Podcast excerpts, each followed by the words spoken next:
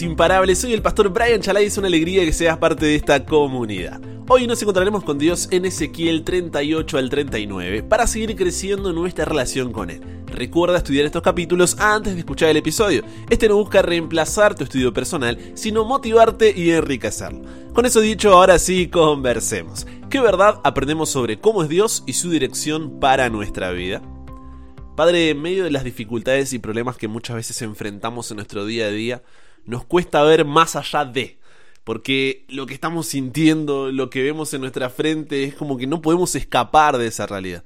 Pero ayúdanos hoy a terminar este estudio recordando y teniendo la seguridad, la certeza de que todo va a estar bien.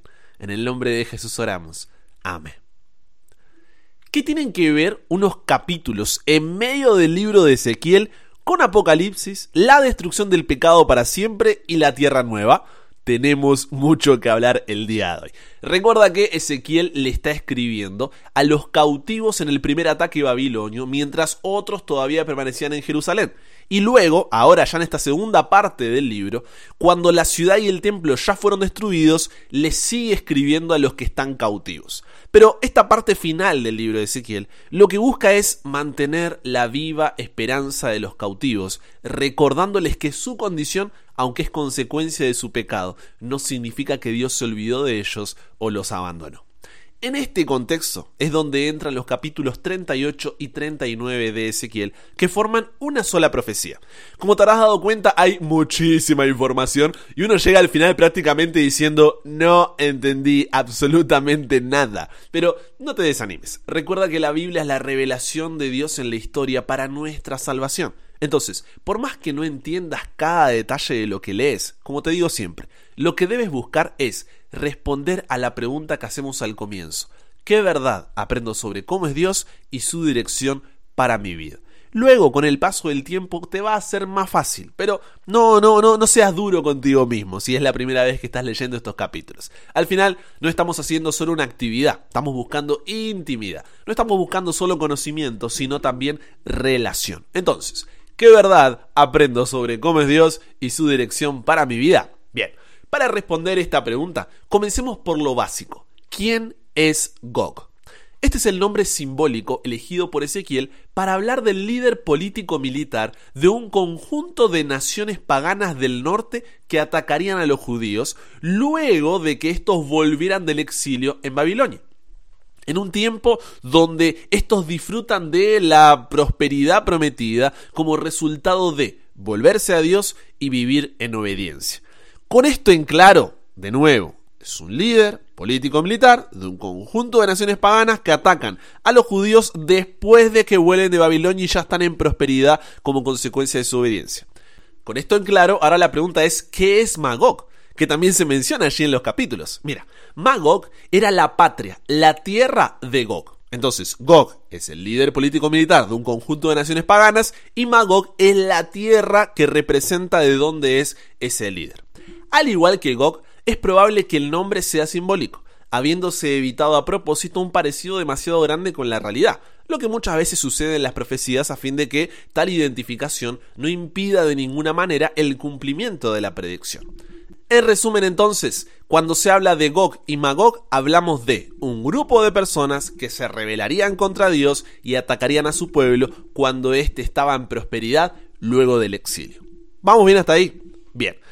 Estos capítulos 38 y 39 de Ezequiel, más allá de todos los detalles de cómo esto sucederá, esa es la profecía que se buscaba compartir con el pueblo un grupo de personas que se rebelaría contra Dios y atacaría a su pueblo cuando éste estaba en prosperidad luego del exilio.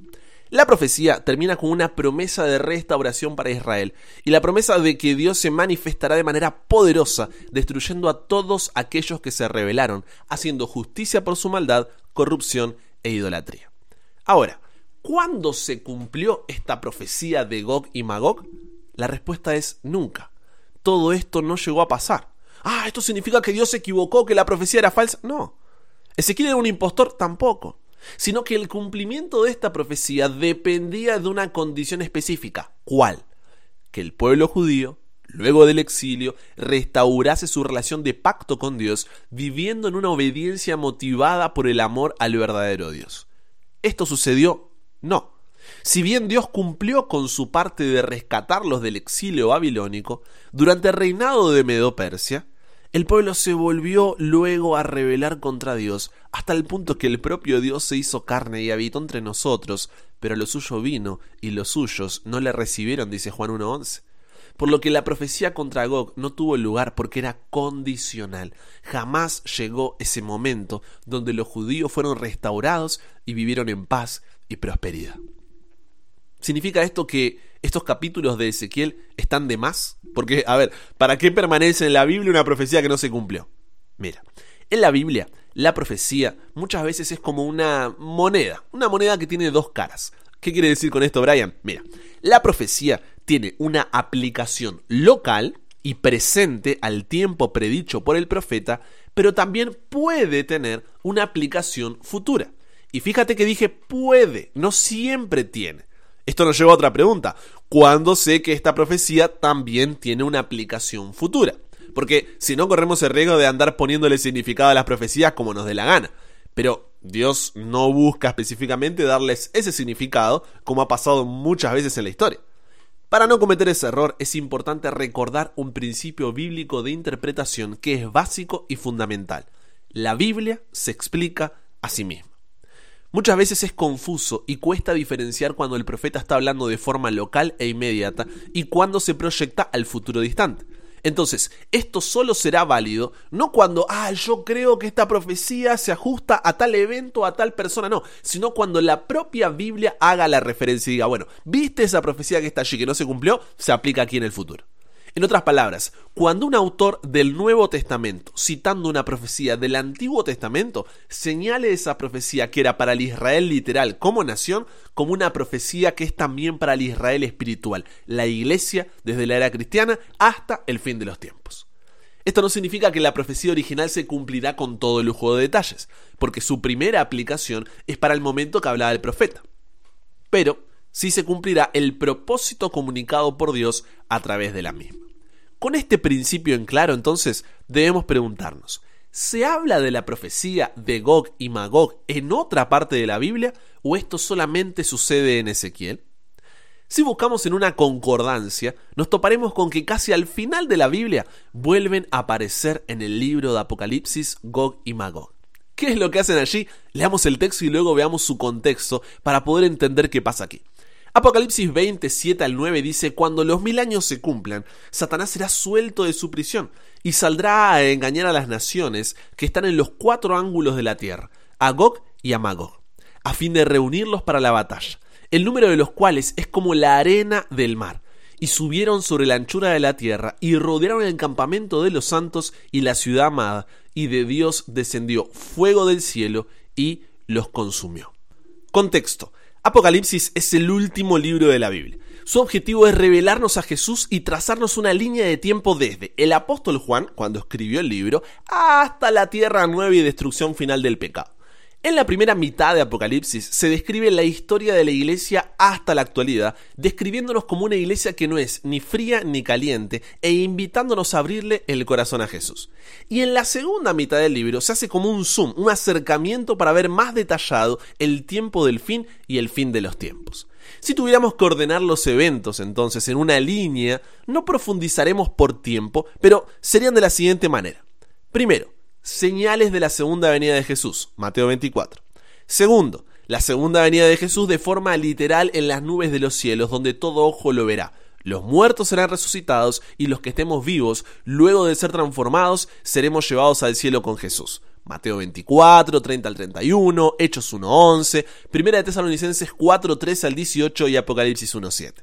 Tercero, los salvos estamos mil años literales en el cielo, donde Dios nos muestra su justicia y misericordia para que veamos que quien no está allí es porque no quiso y no porque Dios no le dio oportunidad. Mientras que dure ese tiempo, Satanás y sus ángeles están solos en la tierra porque todos los que no fueron salvos están muertos. Eso dice Apocalipsis 20, 1 al 4 y 6. Cuarto, después de los mil años literales, bajaremos del cielo a la tierra en la nueva Jerusalén, la ciudad construida por Dios para nosotros, donde Él será nuestro rey y nosotros su pueblo por toda la eternidad. Pero al mismo tiempo, los que no fueron salvos y estaban muertos resucitan. En ese momento, Satanás hace su último acto. Y aquí entra el texto que leímos de Gog y Magog, que leeré nuevamente en Apocalipsis 20, 7 al 9. Cuando los mil años, dice, se cumplan, Satanás será suelto de su prisión y saldrá a engañar a las naciones que están en los cuatro ángulos de la tierra, a Gog y a Magog, a fin de reunirlos para la batalla, el número de los cuales es como la arena del mar y subieron sobre la anchura de la tierra y rodearon el campamento de los santos y la ciudad amada.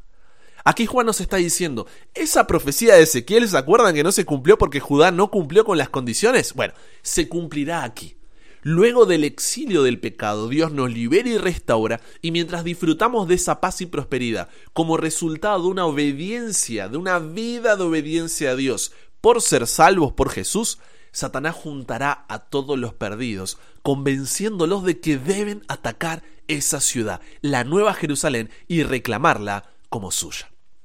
Por eso se lo llama Gog y Magog, porque ¿recuerdas que esto era un símbolo de aquellos que se rebelaron contra Dios y atacaron a su pueblo? Bueno, así como había profetizado en Ezequiel, termina diciendo en el versículo 9 de Apocalipsis 20 que fuego descendió del cielo y los consumió la profecía será cumplida, las promesas recibidas, el mal ya no existirá más, se demostró el amor y la justicia de Dios y a dónde lleva el pecado. Entonces, en quinto lugar, todo esto lleva a lo que en su momento Dios quiso hacer con Israel como nación, pero por el pecado del pueblo no se llevó a cabo. Y se cumple así en el Israel espiritual, su iglesia, personas de todos los siglos, desde Adán hasta el último, la restauración prometida. Apocalipsis 21, 1 al 5 dice, vi un cielo nuevo y una tierra nueva, porque el primer cielo y la primera tierra pasaron y el mar ya no existía más. Y yo, Juan, vi la santa ciudad, la nueva Jerusalén descender del cielo, dispuesta como una esposa ataviada para su marido. Y oí una gran voz del cielo que decía, He aquí el tabernáculo de Dios con los hombres, y Él morará con ellos, y ellos serán su pueblo, y Dios mismo estará con ellos como su Dios. Enjugará Dios toda lágrima de los ojos de ellos, y ya no habrá muerte, ni habrá más llanto, ni clamor, ni dolor, porque las primeras cosas pasaron. Y el que estaba sentado en el trono dijo, He aquí yo hago nuevas todas las cosas. Y me dijo, escribe, porque estas palabras son fieles y verdaderas. El pecado que había sido vencido en la cruz ahora es destruido. Ya no existe más, ni tampoco la posibilidad de que vuelva a existir, porque nuestra naturaleza fue transformada. Volviendo a nuestra pregunta entonces, ¿qué verdad aprendo sobre cómo es Dios y su dirección para mi vida? Que Dios es fiel para cumplir sus promesas. Y si cada día me entrego por completo a Él en una obediencia motivada por el amor que Él nos expresó primero en la cruz, puedo tener la seguridad de que todo estará bien. Cuando te preguntes, ¿por qué será que ya no sale el sol en mis días? ¿Por qué mis noches son tan frías? ¿Por qué será que siento que me falta algo? ¿Por qué este camino gris se siente tan largo? Que el recordar que Dios es fiel, a pesar de que la mayoría de las veces nosotros no lo somos, haga que, a pesar de tus preguntas, puedas terminar tu oración diciendo, Sé que estás sobrando, aunque no te sienta. Sé que estás sobrando, aunque no te vea. Sé que voy a salir de esta odisea. Sé que voy a ganar esta pelea. Sé que va a cesar esta marea temporaria. Que en ti yo viviré una vida extraordinaria. Que aunque no pueda entender, me consuela saber que todo estará bien. Conversamos con Dios sobre esto. Padre, gracias porque en medio de tantos problemas, dificultades, dolor, sufrimiento, tristeza y angustia que muchas veces tenemos, incluso incertidumbre, dudas, desánimo, tú hoy nos consuelas diciendo todo va a estar bien. Nos colocas en perspectiva y nos dices, todavía no terminé contigo. Todavía no terminé contigo. Continúa confiando un día más. Y hoy queremos renovar esa entrega a ti y agradecerte porque nos recuerdas algo tan importante. Aunque no podamos entender, que podamos tener la seguridad de que todo estará bien. A veces lo olvidamos, pero gracias por recordarlo, Dios. Nos entregamos hoy a ti. Cámbianos, renuévanos, transfórmanos, somos tuyos. En el nombre de Jesús oramos. Amén con eso llegamos al final. Comparte con otros lo que aprendiste hoy. Súmate a la comunidad en WhatsApp totalmente gratis si todavía no lo has hecho para recibir una notificación de celular cada mañana, escuchar los episodios sin conexión, tener material extra, hacer tus preguntas, acceder a contenido exclusivo y te espero en el siguiente para que nunca pares de aprender y nunca pares de crecer. ¿Por qué? Porque hasta el cielo no paramos.